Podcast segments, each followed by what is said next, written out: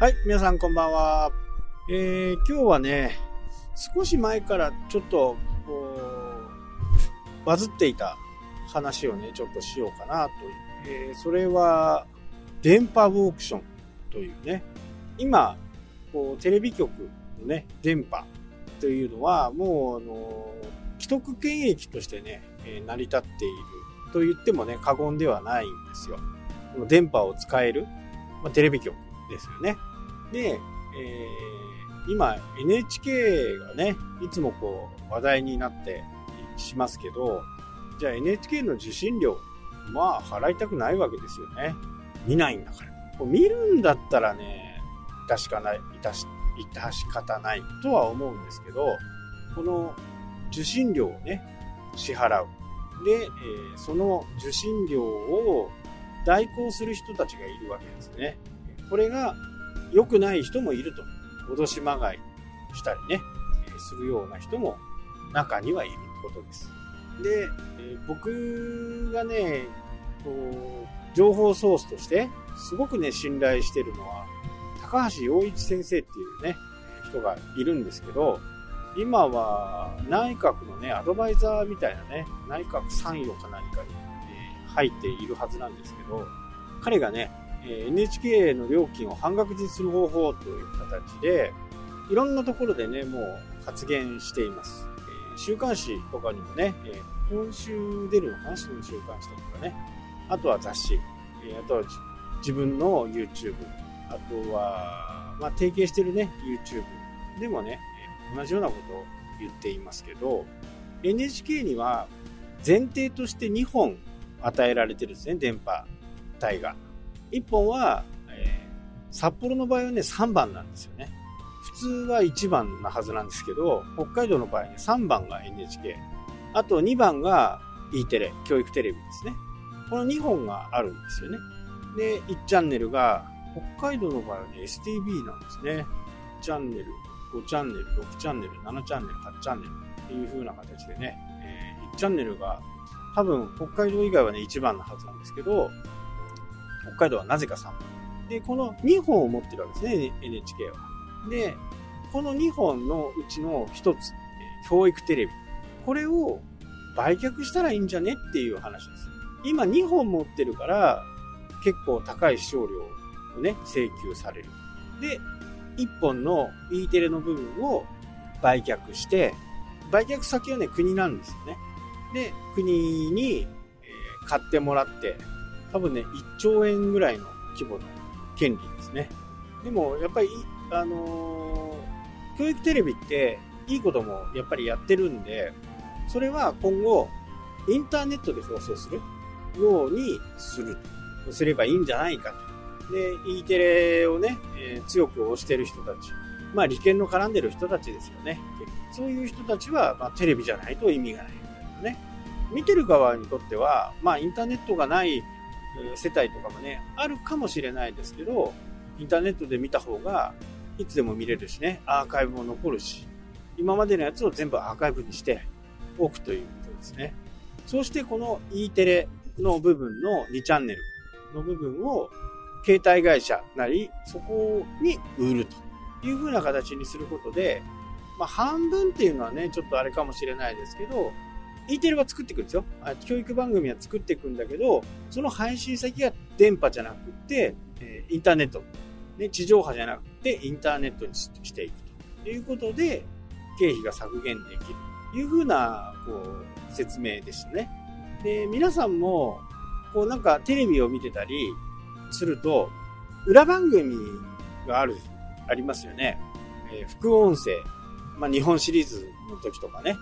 真面目な表。で、副音声で、里崎とかね、里崎と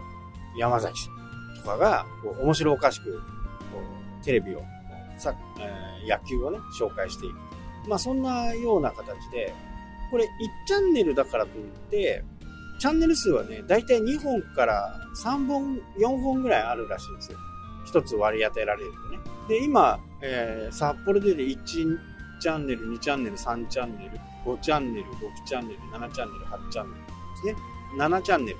まあ BS は除くんですけど、地上波で言うと7チャンネルあって、実際にチャンネル数って日本の場合40チャンネルあるんですね。40チャンネルのうち7チャンネルを使っている。でも副音声とかがいろいろあるんで、7個がね、4チャン使うと、まあ、28チャンネルぐらいはもう使っているという風な形ですね。なので、この教育テレビをね、売ったところでね、え裏番組とか副音声とかでね、違うものも展開できる可能性は非常に高い。で、最終的には、これ民放と言われるね、ところ。基本的にはですね、これもう先進国では2本ぐらいしかないんですけど、この電波を買うっていうことをね、まあ、買ってはいるんですけどね、その金額がアホのように安いと。日本はね。1チャンネル使う部分で年間で5億円程度しか払ってない。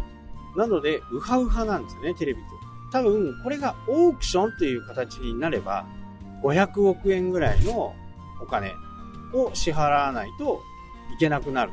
なので、この電波オークションっていう言葉は、マスコミ、テレビ関係は、まあ、非常にナーバスですね。そんな話を言われたもんなら、もう大変なことになるわけですよ。今5億円だから、それがね、100倍になるわけですから。500億円。そうなるともう大変なわけですよね。でも、先進国で日本だけなんですよ。これだけ安い金額でね、放送できる。まあ、ここは非常にね、問題ですよね。えー、今、いくちゃん、5ちゃん、6ちゃん、7ちゃん、8ちゃん、ね、5チャンネル。まあ、NHK も入れると6チャンネルですけど、ここが500億円払うと、3兆円あ、違うか。500億の6、3兆円ですよね。3兆円が浮くわけですよね。それだけ払ってやるものになるんで、まあ、非常に相手、テレビ局側もね、真剣にならざるを得ないという風な形になるんではないかな。こうね、面白おかしくやる昼間のね、ワイドショーなんかは、あれ、コンテンツの内容っていうのは、名目的には、なんかニュースっぽくやってますけど、あれ報道番組じゃなくて、うんと、報道番組じゃなくて、まあ、お笑いではないんですけど、なんだったっけ、えー、ど忘れしちゃいましたね。まあ、芸能っていうような感じかな。まあ、いろんなことをね、面白おかしく言って、えー、ね、不倫があったとか、タイマーしたんだとか、まあそういったことがずっと昼間流れるわけですよね。時にはいいこともやりますけど、もうずっと、まあ、そのことばっかり言ってしまうと反政府なわけですよね。まあ、政府のやることにはもう何が何でも反対。まず反対の立場から入っていって、で、世論を言い方は悪いけどね、牛耳ろうとしている。これ、やっぱりアメリカ大統領選でもね、あるように、CNN がね、こう、トランプ大統領を受からせないための打ち合わせをしているというのが暴露されてますから、これと同じですね。どうにかこうにかね、現政権を潰そうという働きがあるんじゃないかなっていうふうにね、だいぶアメリカ大統領選もね、進展してきて、この後12月16日にね、投票が行われますけど、ここでは多分決着がつかないというふうにね、私は思っています。まあこれからね、どういうふうになるか、本当に楽しみですよね。やっぱり正義とか真実は一つなわけですよね。まあそれを